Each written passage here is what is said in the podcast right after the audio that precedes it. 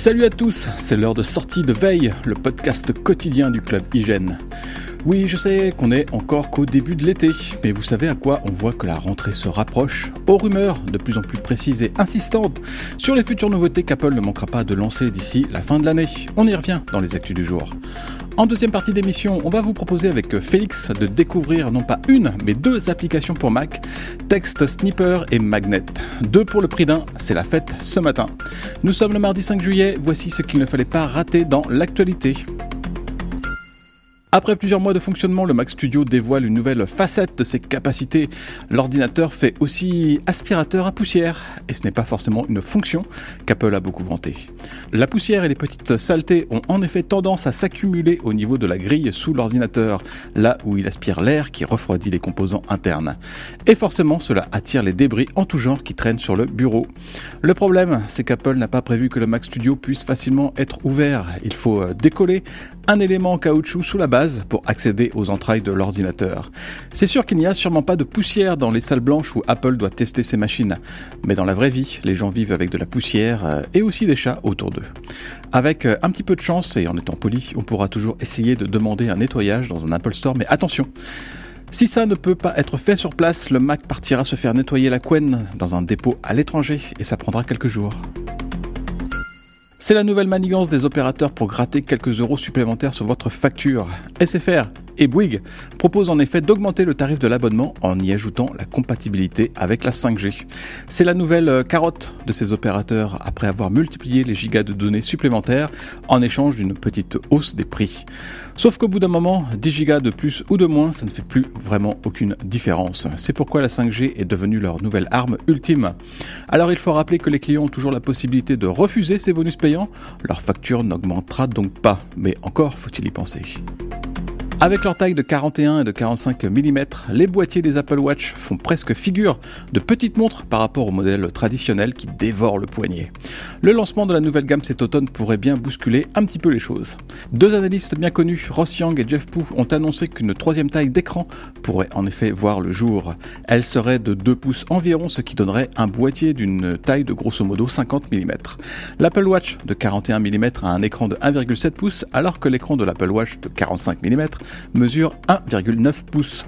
Reste à savoir maintenant s'il s'agira d'un modèle qui s'ajoutera aux deux autres, à moins que ce ne soit la taille de la future Apple Watch renforcée pour les athlètes et les baroudeurs de l'extrême. La cuvée annuelle d'Apple Watch s'annonce donc plutôt riche. Avec ce modèle plus grand et l'intégration d'un capteur de température dans la série 8, c'est du moins ce qu'a annoncé Mark Gurman, le fouineur du site Bloomberg. Mais du côté des AirPods Pro, ce sera euh, plus la fête à la grimace. Le même Gurman a en effet indiqué que la deuxième génération des écouteurs ne devrait embarquer ni capteur de fréquence cardiaque, ni capteur de température. C'était pourtant ce qu'une rumeur avait annoncé récemment. Du coup, on se demande à quoi va ressembler le rafraîchissement très attendu pour ces écouteurs lancés en 2019. Ils en sont restés là jusqu'à présent malgré leur énorme succès. Sortie prévue d'ici la fin de l'année. Et il est déjà l'heure de la sélection d'app de la semaine, où nous allons vous présenter euh, deux petits utilitaires discrets mais bien pratiques à installer d'urgence sur votre Mac. En effet, les deux logiciels dont nous allons vous parler aujourd'hui font pour moi partie des immanquables de macOS, des programmes qui tournent en fond sans trop se faire remarquer, mais sans lesquels il serait bien plus difficile de travailler. On va commencer tout de suite avec Text Sniper, un logiciel de reconnaissance de texte. Alors, euh, on vous a euh, sans doute fait passer le mot. Apple a intégré avec macOS Monterey un système appelé euh, texte en direct très puissant qui permet de, copier du texte directement depuis une image.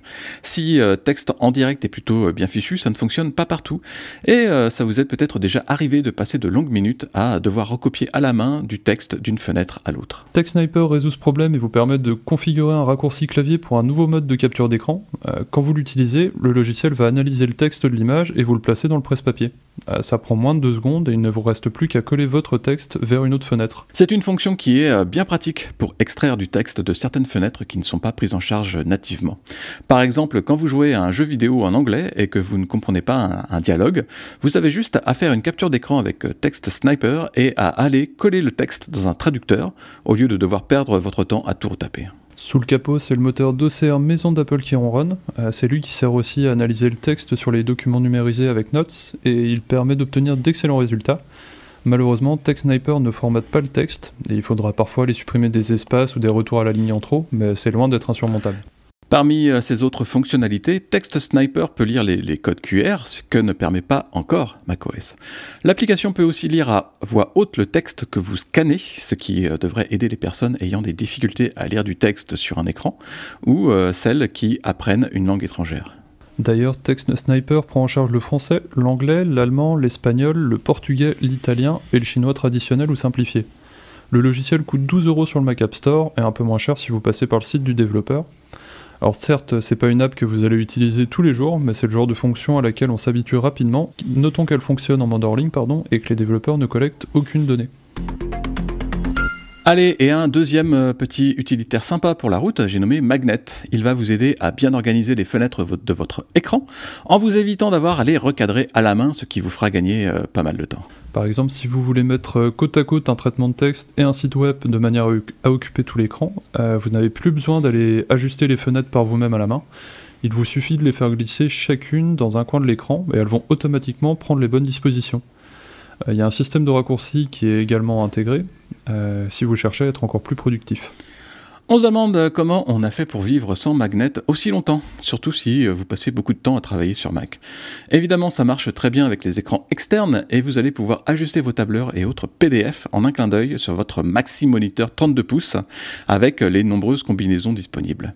Cerise sur le gâteau, Magnet ne coûte que 4 euros sur le Mac App Store. Un achat qui s'amortit euh, très très vite. Merci à Félix Catafesta pour sa participation dans cet épisode. Et merci à vous tous de nous avoir suivis. Bonne journée, on se retrouve très bientôt pour de futures aventures.